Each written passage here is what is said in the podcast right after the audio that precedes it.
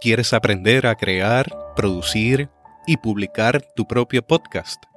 Te invito al taller Podcasting 101, el cual se llevará a cabo el sábado 5 de agosto de 2017 en el Centro Cristiano de la Iglesia Cristiana Discípulos de Cristo en Puerto Rico, ubicada en Bayamón. Estaré dictando este curso junto a Melvin Rivera Velázquez del podcast Cambio 180, el cual te recomiendo porque es uno de mis favoritos. Aquí trataremos los temas de la importancia de saber por qué estamos comenzando un podcast, cuál es el formato que podríamos escoger, la selección de herramientas de grabación y de hospedaje del podcast, principios para hacer entrevistas y cómo lograr que el podcast crezca en oyentes. Para más información puede comunicarse al 787-799-7878 o visitar la página de internet discípulospr.org diagonal podcast. Espero poder saludarles allí junto a Melvin Rivera Velázquez. Podcasting 101. Aprenda a utilizar la nueva radio en sus esfuerzos de comunicar la fe.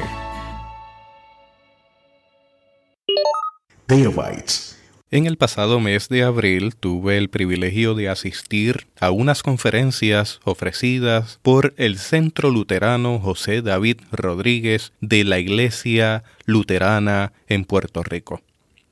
La ocasión, un programa de simposio llamado Fiesta Luterana, celebración de los 500 años de la Reforma Protestante le aseguro que será de gran bendición a su vida como lo fue para la mía, así que abra sus oídos y escuche esta conferencia junto a las preguntas que surgieron de parte de la audiencia. Teotecnología.com presenta Teobytes. Las dos conferencias que vamos a tener eh, durante la mañana, las que acabamos de, de escuchar del profesor Manzón Rivera y la conferencia, conferencia de la tarde, de Leila Ortiz que se llama A un estuario neumatológico de muerte y resurrección protestante. Ese título me tiene eh, confiado desde que me envió eh, Leila, así que estamos eh, muy entusiasmados y entusiasmadas por, por escucharla. Son eh, conferencias magistrales, son, son eh, compartires un poquito más formales eh, y le sacamos mucho provecho, ¿verdad? nos regocijamos en la erudición, en la capacidad de, de nuestros colegas en poder eh, ajotarnos e invitarnos a, hacer, a ver la cosa diferente. Las mesas redondas que sacan el nombre de las famosas round tables de allá de Inglaterra, es que la mesa sea redonda, este, son un contrabalance a estas conferencias magistrales en este sentido. Son conversaciones informales de eh, líderes de nuestra denominación que han estado inmersos en la historia de nuestra denominación desde 1987. Aunque nuestra denominación, la Iglesia Evangélica Luterana en América, es la unión de otras tradiciones que tienen más años, ¿verdad? Y la iglesia luterana en Estados Unidos pues tiene mucho más años y la iglesia luterana en el Caribe tiene 300 y pico años, si nos vamos a ir a vírgenes. Desde el 87, estos líderes que nos están acompañando esta, en este día eh, conocen de primera mano la historia, las angustias, los pesares, las peleas, eh, las contribuciones eh, y las situaciones de la iglesia y de la misma manera, de la misma manera pueden visualizar específicamente qué es la identidad luterana desde el contexto de ser hispano, de hablar español en la iglesia evangélica luterana en América, donde el 3% de su membresía es minoría, no hispana. En nuestra denominación el 97% de su membresía es blanca norteamericana y el 3% o el 4% es el conglomerado de todos los demás anda. Así que estas personas han aceptado esa invitación y el asunto es informar. Lo que se les pidió fue que pensaran un poquito, se le dieron algunas preguntas guías y lo, que queremos es crear una conversación. Esto no es una conferencia, esto, no es, esto es los pensamientos que usted y yo podemos tener en el escritorio acerca de un tema particular. Lo van a iniciar eh, nuestros tres compañeros, en este caso la identidad luterana, y la van a conversar Javier Alanís, que es el que está a extrema derecha. Javier es profesor de teología sistemática y director de un centro luterano en Austin, ¿verdad? ¿En Austin? En Austin. Eh, eh, Greg Villarón está en el medio, eh, es director de todo lo que tiene que ver con educación teológica en la Iglesia Evangélica Luterana en América, fue nuestro obispo, creo que del 93 al 96, y conoce toda la, toda la, el andamiaje de nuestra institucionalidad, además de que conoce nuestra tradición. Y Joel Cruz, que es profesor de historia, adjunto de allá de, de la STC, que, le ha traído frescura a la manera de nosotros ver y entendernos. Y ellos van a conversar entre ellos, les van a tener cada uno un tiempito para expresarse y luego eh, conversar entre ellos y luego abrir el espacio a todo el mundo. Y aquí todo el mundo está incluido, es una mesa grande donde nos incluimos todos. Así que con la mesa de identidad luterana, eh, Javier Arani, Greg Villalón y Joel Cruz. El que quiera empezar en Confi.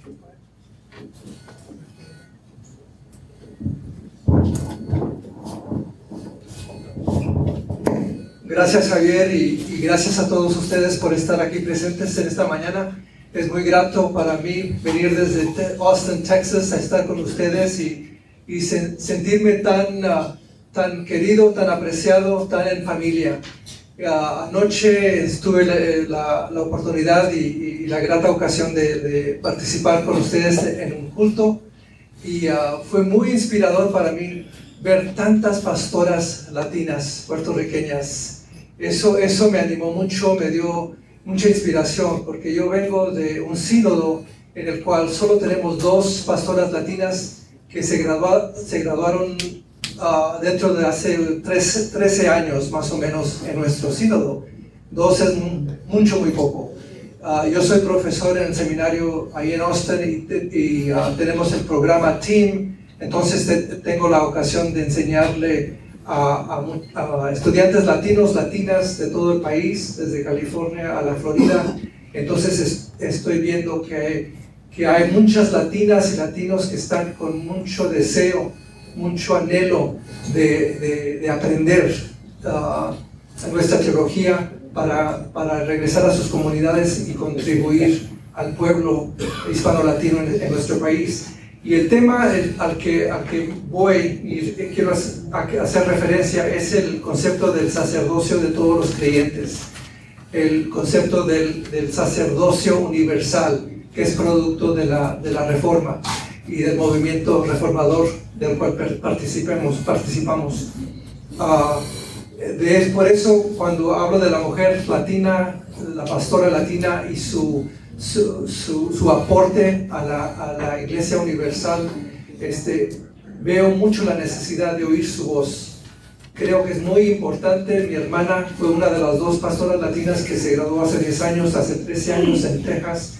Veo la, el aporte que ha hecho ella a su comunidad de fe en el sur de Texas y cómo su voz ha sido una voz profética, ayudado a levantar toda la iglesia, bastante de la iglesia en el sur de, Texas, una, una, iglesia que estaba en, en, en, uh, necesidad de, de, de, esa voz, ¿no? Entonces, eso creo que es la validez y el aporte de, su voz, de, la voz del pueblo, de la voz del sacerdocio universal y la importancia de la voz femenina, de la voz de la mujer, su contribución a, a la iglesia, que debe ser parte de este, de este movimiento reformador.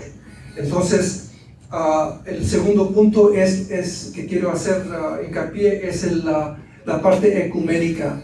Yo soy pastor y creo que pregunté y creo que hay personas aquí, no solo luteranas, luteranos, sino de otras denominaciones. Quiero hacer referencia a eso porque yo tengo la, la gracia, la oportunidad de, de, predicar y llevar el, el, el palabra y sacramento a la iglesia episcopal todos los domingos el culto de español a la una de la tarde en la iglesia Santiago en Austin. Y, he visto una vez más eh, la, eh, ah, la, gran bendición que, tenemos al participar con otras iglesias en el llamado a, la, a la misión en común para servir a nuestro pueblo hispano-latino de cualquier denominación y, ayudarnos a edificar ese pueblo, a bendecir a este pueblo que está en búsqueda de esa bendición en un mundo, en una sociedad tan frágil en el cual, es, en el cual nuestro pueblo está, en, en, realidad, en realidad se ha convertido en una iglesia perseguida por las deportaciones, por la falta de documentos, por la política que estamos llevando a cabo en los Estados Unidos y, y el, el, papel importante que, jugamos nosotros como iglesia universal en, en, nuestras comunidades, de ser esa voz profética, esa voz que afirma la dignidad de cada ser humano, de nuestro pueblo sufrido, perseguido y, y, y que necesita oír que existen líderes en la iglesia que hablan de su experiencia, que hablan de la justicia de Dios hacia su pueblo, que Dios no se ha olvidado de su pueblo. Y es por eso que para mí el sacerdocio universal de todos los creyentes es tan importante aún más en este día contemporáneo. Gracias.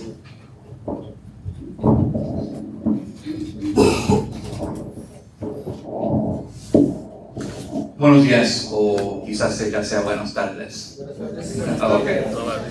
Uh, Gracias por la invitación uh, que me dieron. Yo, vengo al, yo vine al luteranismo ya como adulto, uh, reflejando en mis experiencias. Uh, yo crecí en un movimiento pentecostal bien conservador, donde las preguntas no fueron respetadas o apreciadas, donde el rol del cristiano era para repetir lo que decía el pastor. Y cuando yo necesitaba un movimiento de gracia en mi vida, encontré a la fe luterana, porque en mi educación me recordé que, que el énfasis de Lutero era acerca de la gracia. Ah, y pues desde ahí, metiéndome a la fe, a la, a la tradición luterana, luego empecé tratando de luchar, por, luchar con el luteranismo porque como dijo, dijo Javier, somos son solamente 3% de, de, la hiela y, uh, y en mi desarrollo me, me ha interesado el, el rol de la historia. Uh, Rubén Alves, el, el, teólogo brasileño, describió al historiador como uno que recoge y, y redescubre a la historia y lo presenta a la comunidad como un sacramento de memoria. Porque una comunidad sin historia es una comunidad sin identidad. Y en nuestras universidades en Estados Unidos, en nuestros seminarios, nuestras voces, nuestras nuestras, uh, nuestra presencia, nuestras contribuciones a la historia global, la historia norteamericana, la historia de la iglesia ha sido, ha sido ignorada. Es como alguien ha, indicado, sabemos lo que es el privilegio cuando la historia norteamericana, la historia de los blancos es requerido en la universidad, pero la historia afroamericana o la historia hispana es, una, es un electivo, una opción que uno puede tomar. Pues para mí mi carrera ha sido para tratar de recuperar esa memoria, las contribuciones y las voces de nuestro pueblo, porque eso puede ser un, un reto, un descubrimiento libertador hacia para nuestro pueblo. Ahora que, como dicho Javier, como, hemos, uh, como oímos, oímos anoche en el mensaje, que nuestro pueblo sí está, ha sido perseguido por este gobierno, por los, las pólizas económicas aquí en la isla y tenemos la potencia de recoger nuestra historia, nuestra historia como luteranos, uh, como cristianos y ponerlo de pie y reclamar a nuestro lugar, nuestro, reclamar a nuestro poder para afectar el cambio. Gracias. Gregory Villalón y como eh, dijo el doctor Javier Goitía, eh, yo trabajo en la Iglesia Nacional de la Iglesia Evangélica Luterana en América, eh, básicamente eh, en la formación de, de, líderes en la iglesia. eh, pastores, pastoras y líderes laicos. Parte de la tarea que me dieron a hablar un poquito de la contribución que nosotros como luteranos proveemos no solamente a nuestras congregaciones en los Estados Unidos eh, y aquí en el Caribe, tenemos que tener en cuenta que la Iglesia Evangélica Luterana en América tiene básicamente más de 9.000 congregaciones a través de los Estados Unidos y el Caribe con más de 3 eh, millones de miembros. Eh, parte del sufrimiento es que dentro de esos números tan grandes, si hablamos de latinos y latinas, estamos menos de un por ciento, que es eh, básicamente, básicamente una lucha hacia arriba. Estamos todos aquí. Y, y, es verdad, estamos casi todos aquí. Parte de la, de, de la problemática y yo creo que contribución que nuestras iglesias eh, latinas y específicamente las congregaciones aquí en Puerto Rico, eh, dentro de nuestra estructura nosotros tenemos eh, lo que se conoce como sínodos, que son áreas dentro de los Estados Unidos a donde hay básicamente dos o trescientas congregaciones que hacen un sínodo. Eh, uno de, de, de, las cosas que nos favorece es que tenemos un sínodo aquí, en la isla de Puerto Rico y el Caribe, y tenemos un obispo. Y dentro de nuestra estructura, ahí es a donde viene la voz que puede ayudar a todos los latinos, no solamente aquí, pero también en los Estados Unidos, porque la voz es bien pequeña, somos muy pocos, pero el grito como se habló y el poder del Espíritu Santo nos lleva hacia adelante. Yo creo que en una sociedad como en los Estados Unidos y aquí en Puerto Rico, que estamos pasando tantas problemáticas, eh, una de las cosas que contribuye, no solamente la iglesia luterana, pero yo creo que todas las iglesias, es básicamente que estamos unidos al pueblo, que somos el pueblo y que luchamos con el pueblo. Yo creo que eh, el obispo básicamente ha presentado un ejemplo de cómo la iglesia en el mundo de hoy eh, una iglesia que se para firme en una fe en Jesucristo, una iglesia que básicamente entiende que Dios está presente dentro de su creación, eh, un Dios que verdaderamente nunca nos abandona y un Dios que siempre camina en conjunto con el pueblo y con los pobres. La iglesia es parte de ese pueblo. Y tenemos que seguir eh, proclamando no solamente la presencia de Dios en nuestra vida y en la vida del pueblo y en la vida de toda la creación. Y yo creo que eso es una de las aportaciones que tiene la Iglesia Luterana para ofrecer no solamente eh, al pueblo eh, aquí en la isla de Puerto Rico, pero también enseñar a aquellos en los Estados Unidos. en los Estados Unidos, la dinámica es un poquito diferente entre las comunidades y congregaciones eh, latinas. muchos de los miembros de nuestras iglesias en los Estados Unidos eh, no tienen documentos. Y entonces la lucha es que para llegar a las iglesias se le hace difícil a la gente. Y yo creo que ahí es a donde nosotros como pueblo tenemos que unir en situaciones difíciles y enseñar y tratar de orientar a nuestros líderes, no solamente aquellos que son pastores y pastoras, pero líderes en la iglesia, que tenemos que caminar en conjunto y tenemos que luchar por la justicia. Y yo creo que eso es lo que nosotros como iglesia podemos ofrecer, reconociendo que a través de nuestro bautismo Dios nos ha llamado, nos ha proclamado, nos ha agarrado y nos envía en misión.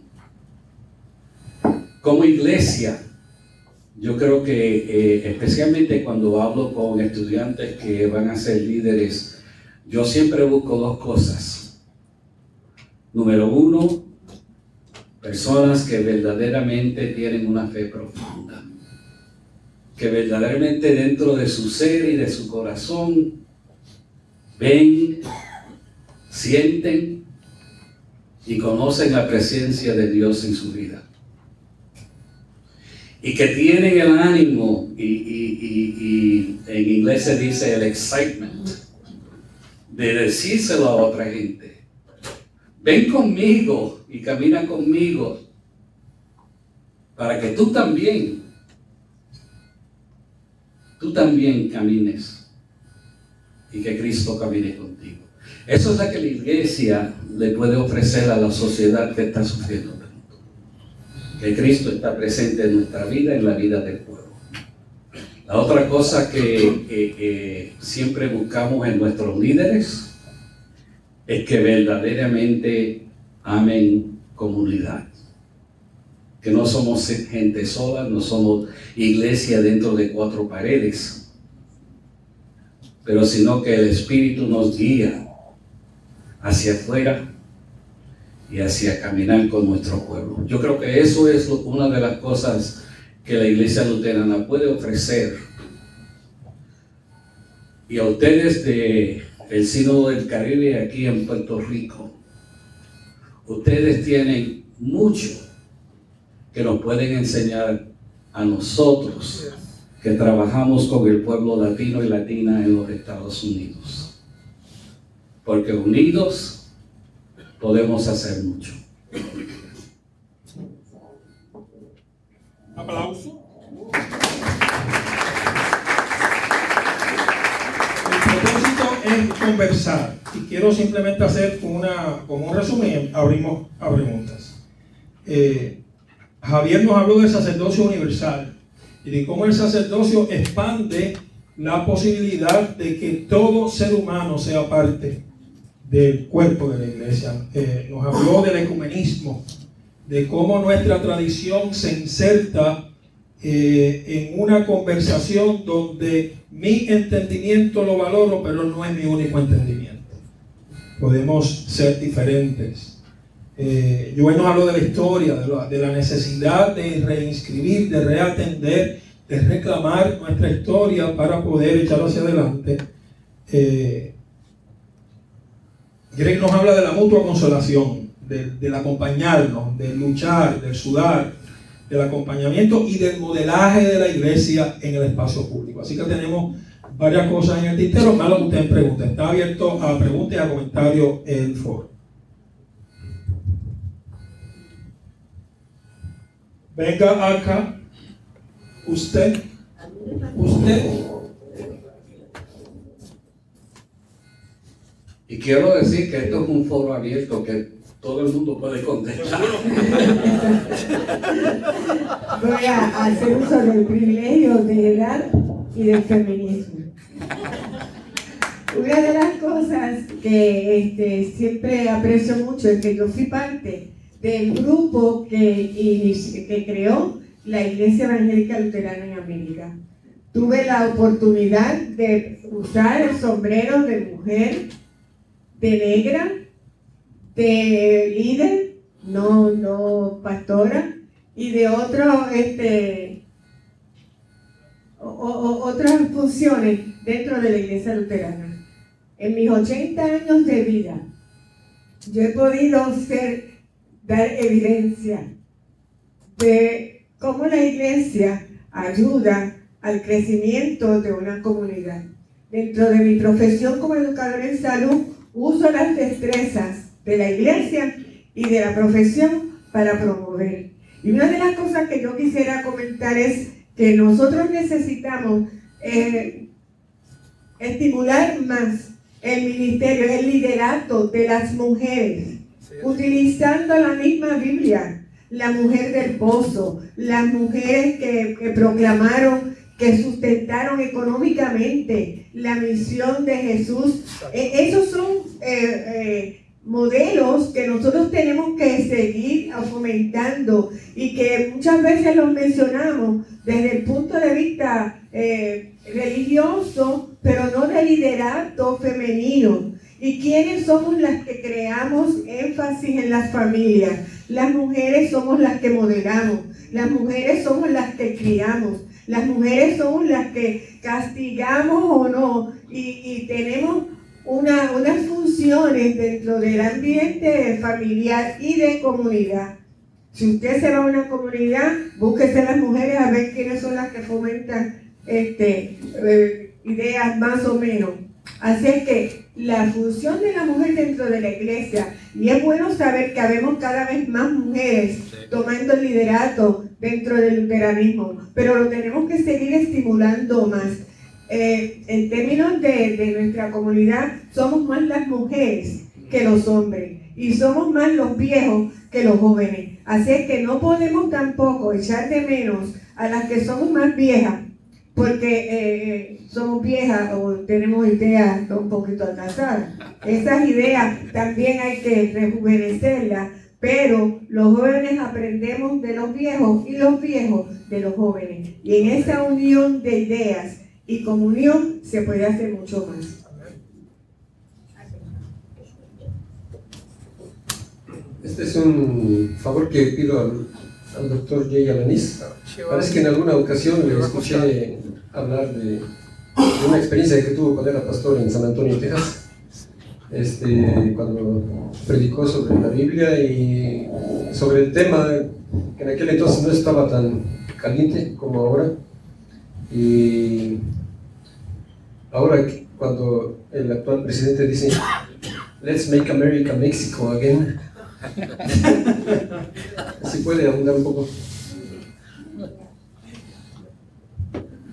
Gracias Eliseo por hacerme recordar ese, esa, ese sermón que di en San Antonio cuando, cuando era pastor ahí. Tocó que uh, tengo amistades en San Antonio. Cuando estaba de pastor ahí por unos cuatro años, en los años noventas, uh, tocó que fui a comer después del, del, del, culto el domingo con, unos, con mis amistades.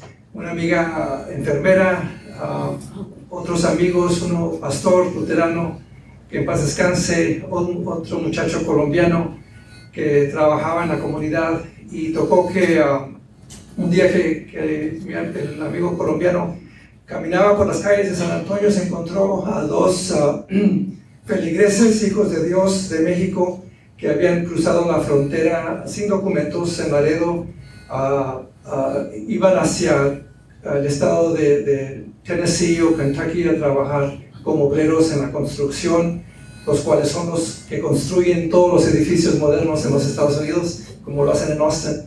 Y encontró a uno, eran tres, encontró a uno enfermo y, y, los dos compañeros se los llevó a su casa, uh, les dio de comer, les dio cambio de ropa, se bañaron, este, estuvieron con él unos tres días y, uh, y tocó que a, a, la semana o dos de, esa, de, ese, de esa, ese encuentro que tuve con ellos, bueno, cuando estuve con ellos en la comida, oré con ellos, les di la bendición, todos muy fieles se cruzaron, hicieron el signo de la cruz sobre sus cuerpos y, uh, y mis amigos los, los, los, los, llevaron a la estación de autobús para llevarlos a, a, que fueran a Kentucky.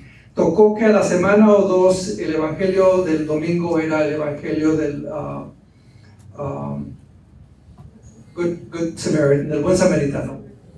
Y en mi, uh, mi inocencia, naivete, se me ocurrió uh, usar ese ejemplo en el sermón, sin darme cuenta de, de las implicaciones con mi feligres, uh, que era mayoría, en mayoría anglosajona. Y entonces prediqué, todo, todo fue muy civil, saludé a todo el mundo, nos abrazamos como siempre. El lunes era mi día de descanso y el martes cuando llegué a la oficina a las 9 de la mañana, estaban cuatro personas esperando Uh, queriendo hablar conmigo de mi feligres. Entonces, uh, claro, pasen a la oficina y lo primero que me dijeron fue que estaban muy ofendidos por el sermón que había predicado y que habían contactado al, Border Patrol ah, para decirles lo que había hecho yo, ah, en orar con, con, con esos ah, jóvenes y que me, le habían dicho que, estaban, y que yo estaba en peligro de, de, de perder, de, un crimen federal, de, de, um, de ayudar ir en el se dice en inglés, a personas indocumentadas, ilegales, entre comillas, y que um, entonces lo que hice yo fue tomar la Biblia que estaba sobre, sobre mi escritorio y decirles que yo obedecía una, una ley mayor a la ley civil o criminal de este país, que era la, la, ley del mandamiento de Dios de amar a todo el mundo. Y que no creía que Jesucristo le había pedido a nadie por su permiso, por su tarjeta verde antes de ofrecer ministerio. Entonces, sin, real, sin darme cuenta, el sermón que yo prediqué como ejemplo llegó a ser un, un sermón profético que le habló, que, molestó al pueblo de Dios. Y eso es lo que hace la voz profética de Dios molesta al pueblo de Dios, porque busca la justicia de Dios y, busca el reconocer que todo ser humano es creado en la imagen y semejanza de Dios. Todos somos hijos de Dios, no importa el uh, documentos o no, lo importante es, es, es reconocer que todos somos seres humanos, todos somos iguales, todos somos queridos como Dios ama al mundo y nosotros como pastores y pastoras somos llamados a proclamar esa palabra que molesta al pueblo de Dios.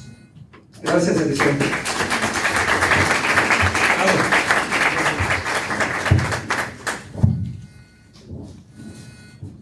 Tienes que quitarte la boina. y decirlo con música. Sobre identidad luterana es lo que viene en el programa. Recientemente la iglesia mía pues, me pidió que hiciera un pequeño cursito para los jóvenes niños o niños jóvenes, adolescentes, 13, 14 años, sobre la identidad luterana. Y yo recuerdo cuando yo, yo iba eh, creciendo, que la gente preguntaba, ¿y qué, ¿y qué son los luteranos? ¿Y, cómo, cómo, se diferencia el luterano? Ah, porque ustedes prenden vela. Ah, sí, se ponen una sotana y tienen, ¿ven? Y yo pues, yo recuerdo esas preguntas y, y, eso es lo que la gente cree.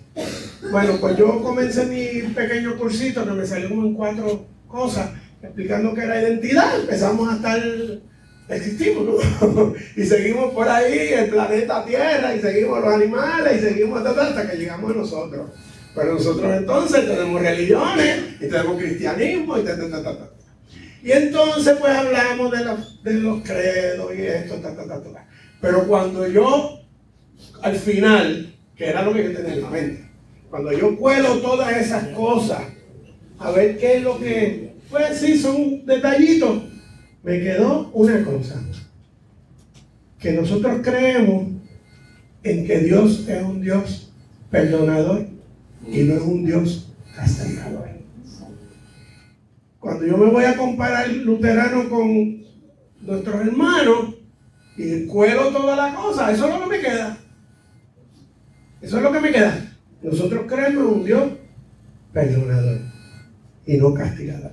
Yo lo que quiero saber es si eso estuvo incompleto, digo, eso tiene un montón de adornos. Si eso, ¿cuán, cuán?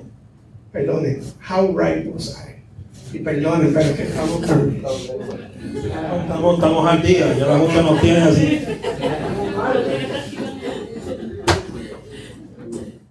Panel, ¿tiene alguna contestación para esa pregunta? ¿Alguien en el salón tiene contestación para esa inquietud del hermano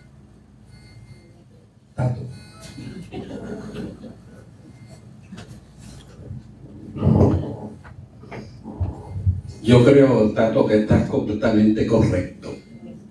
Yo creo que una de, de las enseñanzas básicas y el entendimiento de la justificación y la gracia es que básicamente que Dios se encarnó en Jesucristo para venir a nosotros porque nos ama porque nos quiere, nos perdona y básicamente es un Dios de amor. So, cuando hablamos de, hay muchas cosas que nos unen como iglesias cristianas. Eh, y básicamente para los luteranos el entendimiento de la gracia es uno de, la, de, de, de los puntos clave. Nelson. Y José.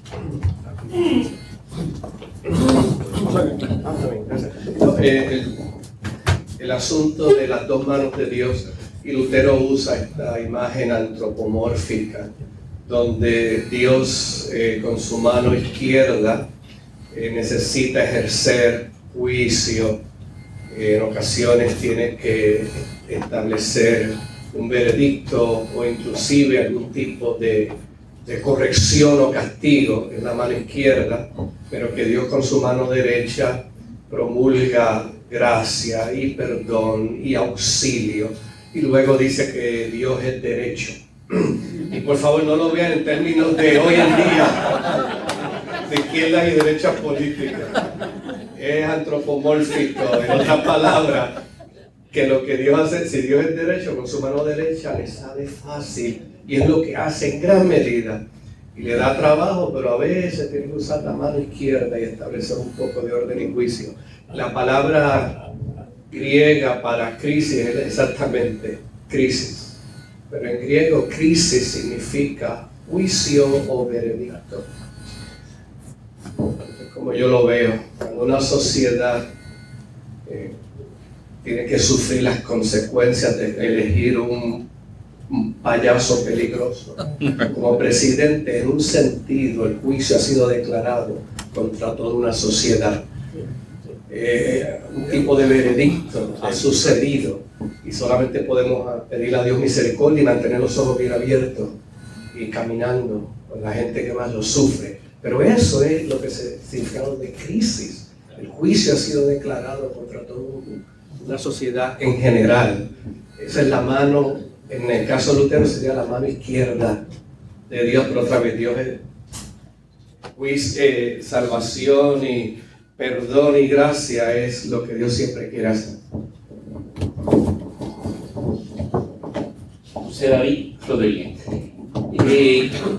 Yo, yo quiero unirme a lo que dijo Dapo y lo que dijo eh, Nelson, pero como estaba tratando de apuntar a la, la pregunta que tenía para Nelson, eh, una uno de los, de los elementos importantes de la fe cristiana también es la doctrina de la encarnación.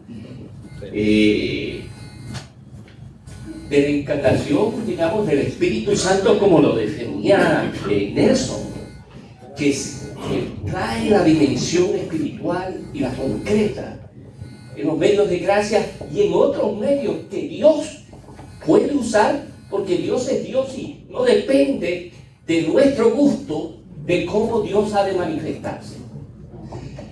Pero yo creo que tenemos que darnos cuenta que la doctrina de la encarnación nos habla siempre de que Dios no está alejado de su creación. Y la gracia se manifiesta en el contexto de la creación. Una creación caída. Una creación en conflicto. Una creación que, fíjense, cuando nuestro Señor Jesucristo hablaba del perdón de Dios, ¿cuáles fueron las consecuencias? La cruz. Eso es lo que Von Henry llamaba la diferencia entre la gracia de Dios y la gracia barata. Es decir, la gracia de Dios se da en el contexto de los conflictos. El perdón de Dios se da en el contexto de las ambigüedades. Y la fe del creyente es como decía este, Nelson, que me pareció que pudo de una manera muy elocuente decir, es esa pelea que tiene el creyente cuando las promesas de Dios, el pecado y nuestras limitaciones no logran abrirse a ellas. Perdón es abrirse a la gracia de Dios, aunque le cueste aún. Y esa es la dimensión más difícil para el creyente. Más difícil para los discípulos. Acuérdense que nuestro Señor Jesucristo no le dijo a los discípulos que iban a morir de viejos, que tenían que cargar la cruz, que su entendimiento de la fe, su práctica de la fe, era en el contexto de la cruz. El perdón que nosotros proclamamos y que Pablo lo proclamó también, lo llevó a la cárcel. En una de las historias de otro de los apóstoles, eh, el apóstol Santo Tomás, en India, se dice que llegó a la India. ¿Y qué le costó la proclamación del, del Evangelio? La muerte. O sea, ¿cómo nosotros vemos el costo del perdón? ¿Cómo nosotros vemos que Dios está dispuesto a ir más allá de lo que nosotros encontramos eh, confortable. Y yo creo que esa es la vida del creyente, esa es la vida de la fe cristiana, una vida de resistencia a lo que está en contra de esa generosidad de Dios, de perdonarnos a nosotros y nosotros convertirnos en pequeños Cristos. Eso lo decía Lutero. Pero miren, no solamente para tener eh, recursos materiales, sino para estar dispuestos a mirar nuestra manera de compartir ese perdón en el contexto de la cruz. Porque la cruz es donde nosotros encontramos al Dios escondido. Pero muy pocos de nosotros estamos y, y, eh, dispuestos a encontrar a Dios donde Dios se encuentra en acción. Y ahí es que se da el perdón. ¿Alguien más? Tengo uno, dos y tres. Pablo, José y la Fontaine y pasamos a la segunda mesa. Y después almorzamos, perdón. ¿Te iba a decir algo? Sí. Sí, señor, espérate. Solamente para, para, estoy de acuerdo con lo que dijo el, el hermano, pero para tweakearlo un poquito, porque muchas tradiciones cristianas empiezan con el pecado. Cuando empezamos con el pecado, hay dos resultados que vienen a la mente. El primero es que la encarnación de Jesucristo es transformado a la plan B de Dios. La emergencia que Dios, lo que Dios tiene que hacer para limpiar el, el, el lío en cual estamos. Y la segunda cosa es que cuando empezamos con el pecado, las buenas obras, estamos en el peligro que las buenas obras se hagan una buena obra para merecer el amor de Dios. Pero si empezamos con el primer capítulo de Génesis en vez del tercer capítulo de, Génesis, cuando empezamos con el amor de Dios, con la bendición de Dios, con el amor de Dios que es previo al pecado humano, Luego la encarnación de, Jesucristo es la, la revelación del amor y del carácter de Dios hacia el mundo. Si la humanidad nunca hubiera caído al pecado, Jesucristo todavía hubiera, todavía hubiera eh, encarnado para revelar el amor de Dios, el carácter de Dios. Y además, cuando empezamos con el amor de Dios, en vez de, con el pecado, las buenas obras luego son una reacción a ese amor de Dios, no un esfuerzo para merecer el amor de Dios. Y yo creo que en eso encapsula el mensaje no solamente cristiano, sino luterano.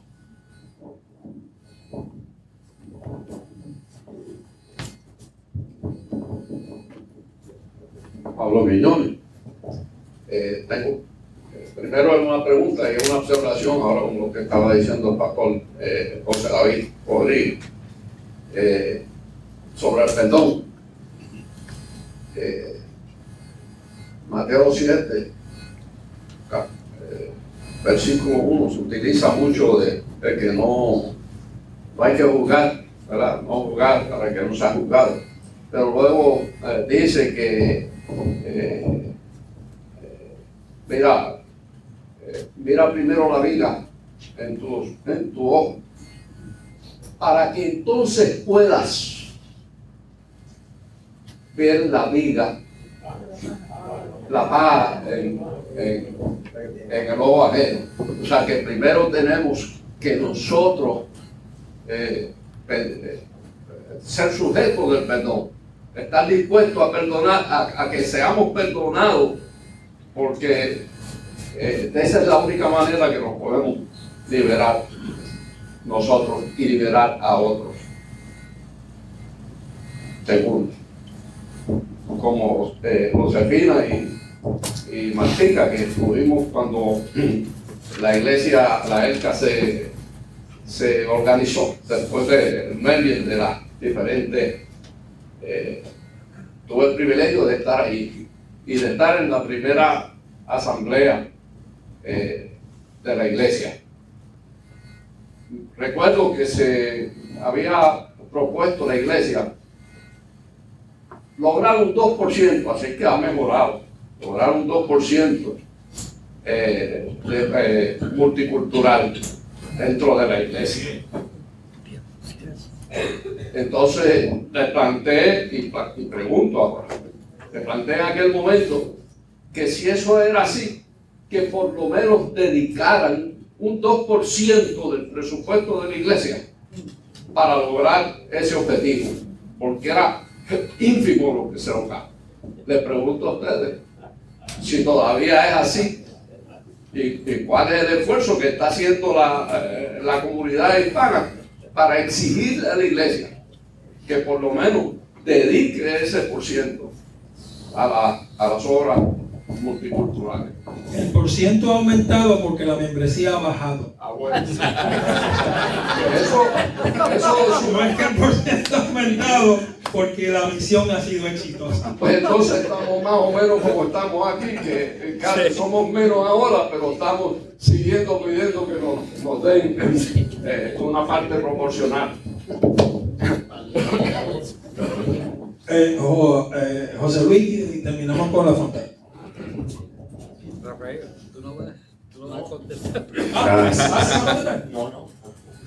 Eso es de, de Domestic.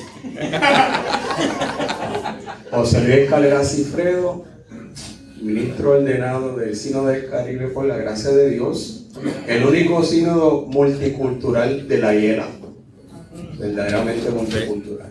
Eh,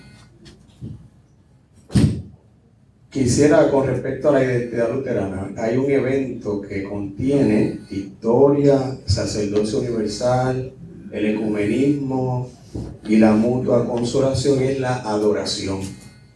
Y siendo yo un liturgista aprendiz por casi ya 14 años, mi interés es eh, nuestro aporte latino-hispano en la identidad luterana con la adoración y la, la aculturación nuestra en la adoración y la identidad luterana. Gracias. ¿Alguien tiene algo que decir?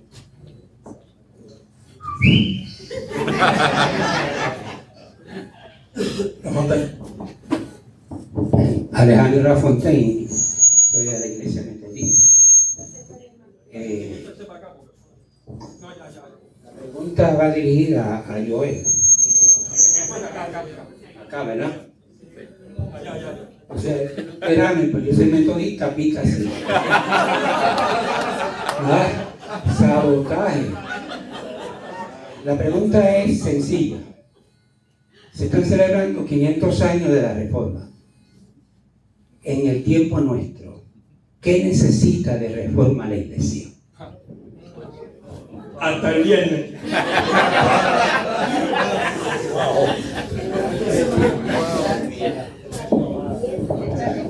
Gracias. Pues ah, gracias a Dios que uno de los lemas de la reforma protestante ha sido que la iglesia es reformada y siempre reformándose. So, la obra nunca ha terminado y, nunca, y jamás va a terminar hasta que venga el Señor. Ah, pero ahora para nuestro contexto latino, aquí que estamos, una de las cosas que tenemos que hacer para seguir reformando la iglesia es reclamar nuestras voces porque, y tocando también con lo que dijo el hermano acerca de la liturgia y adoración, en América Latina tenemos muchos recursos, muchas riquezas litúrgicas, oraciones, cánticos, santos, personas, personas que han contribuido a la iglesia. Cuando veo, desde, desde mucho tiempo, yo veía el calendario de conmemoraciones, por ejemplo, de la iglesia luterana. ¿Cuántas personas latinas o latinoamericanos han sido conmemoradas en ese calendario? Bartolomé de las Casas, Agustín Pro de México y Monseñor Romero. Tres. Y eso es hasta en el calendario que ha sido traducido en la, para, para el, el libro de habla español. ¿A dónde están nuestros santos? ¿A dónde está Sor Juana de Inés de la Cruz?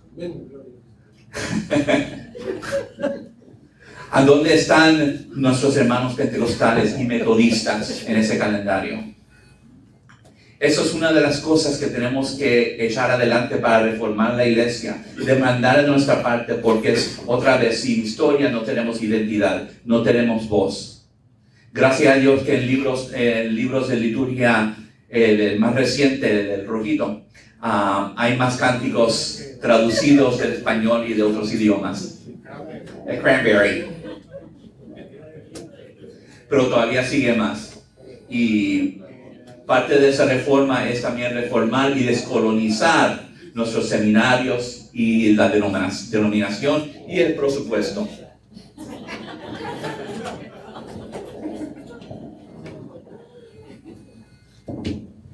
Eh, la pregunta del hermano Lafontaine es, es muy pertinente eh, para nosotros como miembros eh, de la comunidad latina en, en la Hiela. Y aquí me voy a anticipar un poquito a algo que iba a decir cuando me toque la mesa redonda, uh, quizás para tocar la pregunta de, de, Pablo José, ¿cuántos recursos económicos se asignan para esto? Eh, ¿Qué es lo que se necesita de, eh, de reforma? La iglesia. Los cambios que nosotros estamos soñando y que deseamos no se pueden dar, no se van a dar dentro de la eh, estructura existente en la iglesia en que vivimos. Todo sistema busca homeostasis, un balance, y ese balance está condicionado por la cultura dominante de la que nosotros no participamos. ¿Qué es lo que se necesita de reforma? De que la iglesia institucional como la conocemos muera para que puedan hacer la iglesia que es producto del proyecto de vida de Jesús. Y ahí es donde nosotros estamos incluidos. Ay, mamá. ¿Te iba a decir algo, Pablo? Vamos a hacer lo siguiente, después de esta mesa nos vamos a almorzar. Tenemos una mesa atrasada, pero mañana tenemos tiempo y a lo mejor nos podemos eh, insertar en algún lugar por la tarde, ¿verdad? Pues tenemos como hasta las 8. Buenas tardes, Pablo Aymar, eh, chofer del libro Mocini y Realengo. Este, tengo una pregunta. Eh, ¿Está dispuesta la iglesia luterana, ya de lo radical que fue la reforma en 1517, está dispuesto la iglesia luterana a adoptar alguna posición sobre el universalismo? Eh, si, si de verdad creemos eh, ¿verdad? que no somos alcapurias eternas, este, si no existe el infierno, o sea, estamos, creemos eso, que la gente va al infierno eternamente, en realidad creemos eso. Y si, y si no, ¿cómo podemos reevaluar ese, esa visión, verdad? Porque hay presente histórico en la apocatástasis, la, la, la iglesia primitiva tiene eh, algo ahí que no fue algo que se inventaron ahora. Eh, ¿Cómo ponemos la cuestión de la gracia a la cuestión de, de, de, castigo eterno, de la manera que a veces nos la pintan o crecimos en la, los que crecimos en la iglesia pentecostal? Hasta el mes que viene ahora. ¿Alguien? ¿Voluntario? Ajá. Eso depende de Dios. Nosotros no podemos decidir por Dios. Pero yo tenía un profesor de confesiones luteranas, este, Kurt Hendel, un alemán bajito, muy, muy cómico y que sabía mucho de Lutero, que él decía, la doctrina central de nuestra iglesia es que somos salvos por la gracia, sin las obras de la ley. Y él decía, yo creo que eso incluye teología también.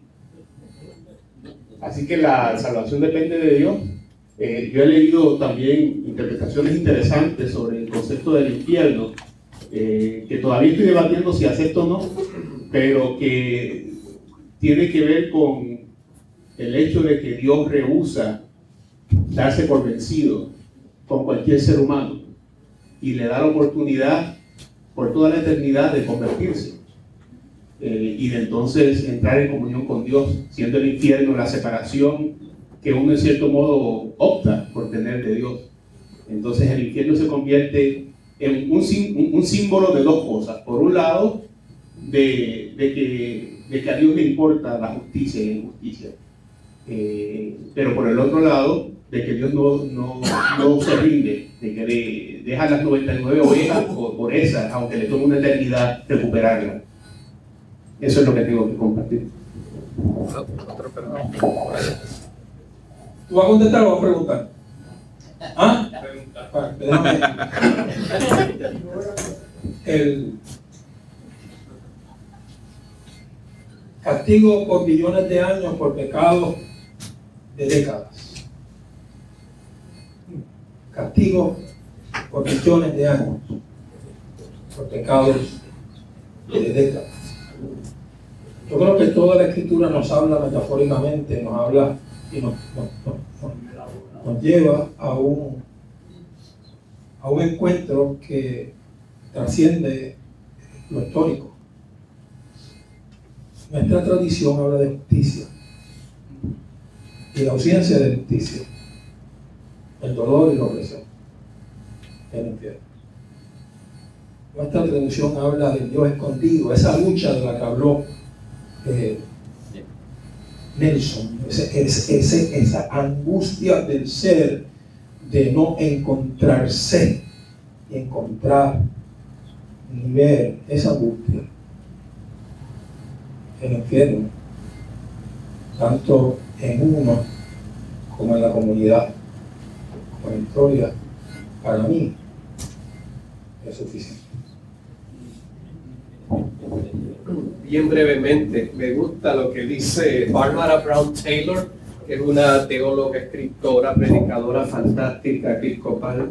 Y Barbara Brown Taylor dice, lo voy a hacer en inglés para traducirlo porque es difícil. Ella dice que we are punished not for the sin, but by the sin. que lo que nos condena y castiga es el pecado mismo no Dios castigándonos por el pecado, sino somos castigados por ese mismo pecado, es el que, el que nos castiga y nos hunde. Tenemos que estar dominados. Solo quizás Tenemos allí una, uno. Solo quizás un punto que toca con la identidad luterana y latino. estamos hablando ahora de la reforma después de 500 años. La reforma luterana pero también somos latinos.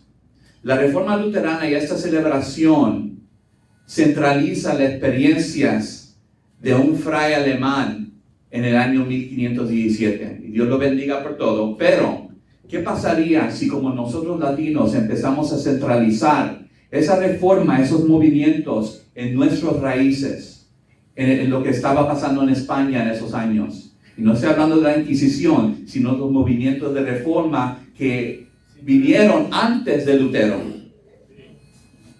pero que no, están, no son privilegiados en la historia norteamericana.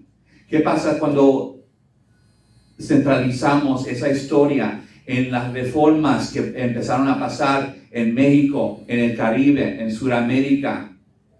En esas personas, por ejemplo, cuando hablamos de la reforma, ¿por qué es que siempre hablamos de Calvino, de Lutero, de Cranmer? Pero Bartolomé de las Casas nunca aparece. ¿Qué pasa cuando empezamos a reorganizar la historia de nuestra fe y de nuestra identidad como protestantes, como luteranos, bajo otro centro? No, él está primero.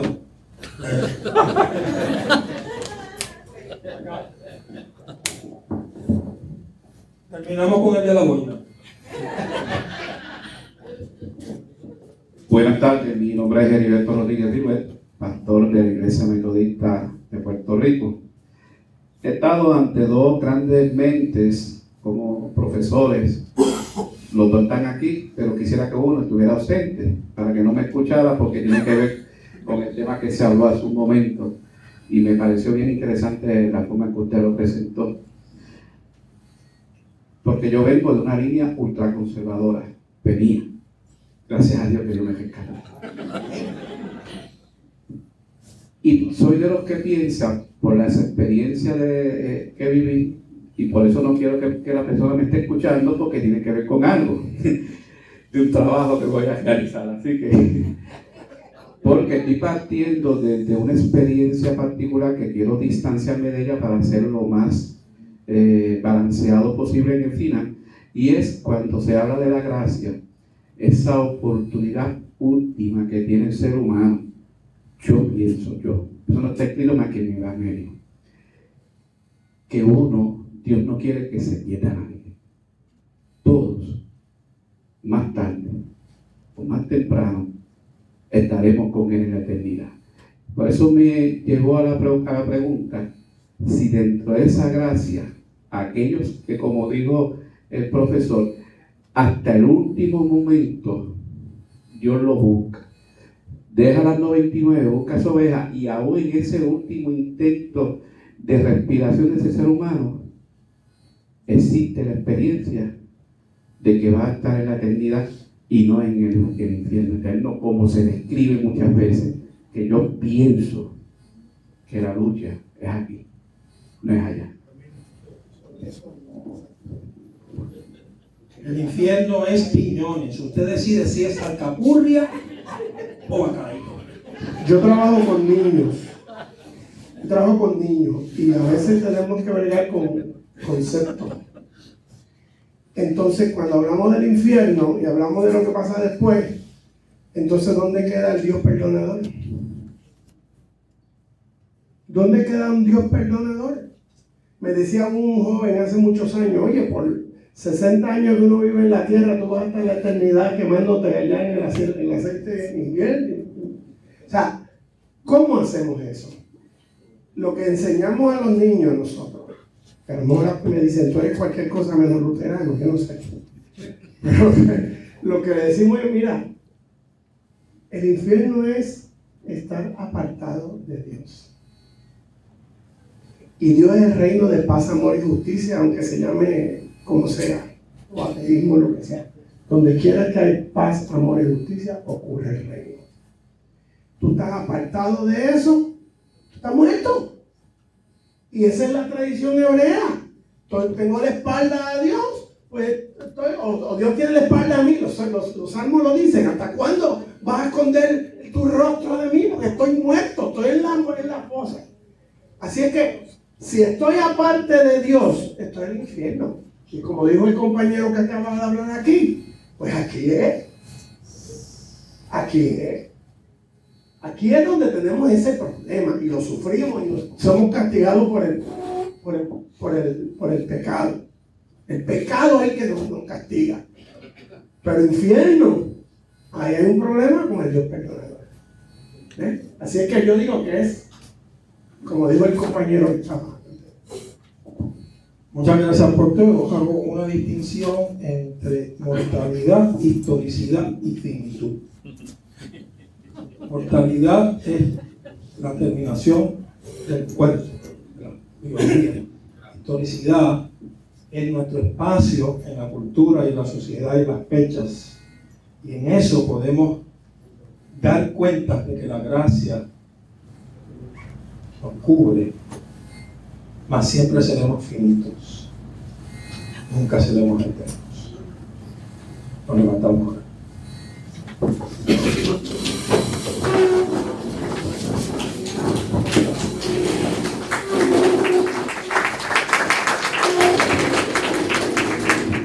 Te damos gracias, Señor, por esta celebración y estas conversaciones densas, retadoras, desafiantes que nos ayudan a entender y más que nada a ver y a reconocer tu inmenso amor.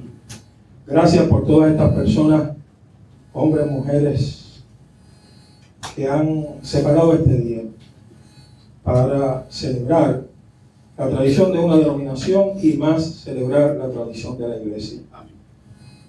Llévanos al almuerzo con gusto, que también podamos celebrarnos mientras nos sentamos a la mesa. Bendice los alimentos y como enseñó Agustina Lubi, bendícelo bajando. Amén. Le invito a visitar nuestra página de internet para este podcast que es www.teobytes.com www.teobytes.com. También le invito a compartir este episodio con otras personas que usted sabe le será de gran bendición como lo ha sido para su vida y para la mía. Hasta aquí esta edición de Teobytes. Gracias por darnos el privilegio de llegar hasta ustedes a través de las redes informáticas. Será hasta el próximo episodio. Que la paz y la gracia de nuestro Señor Jesucristo sea con ustedes.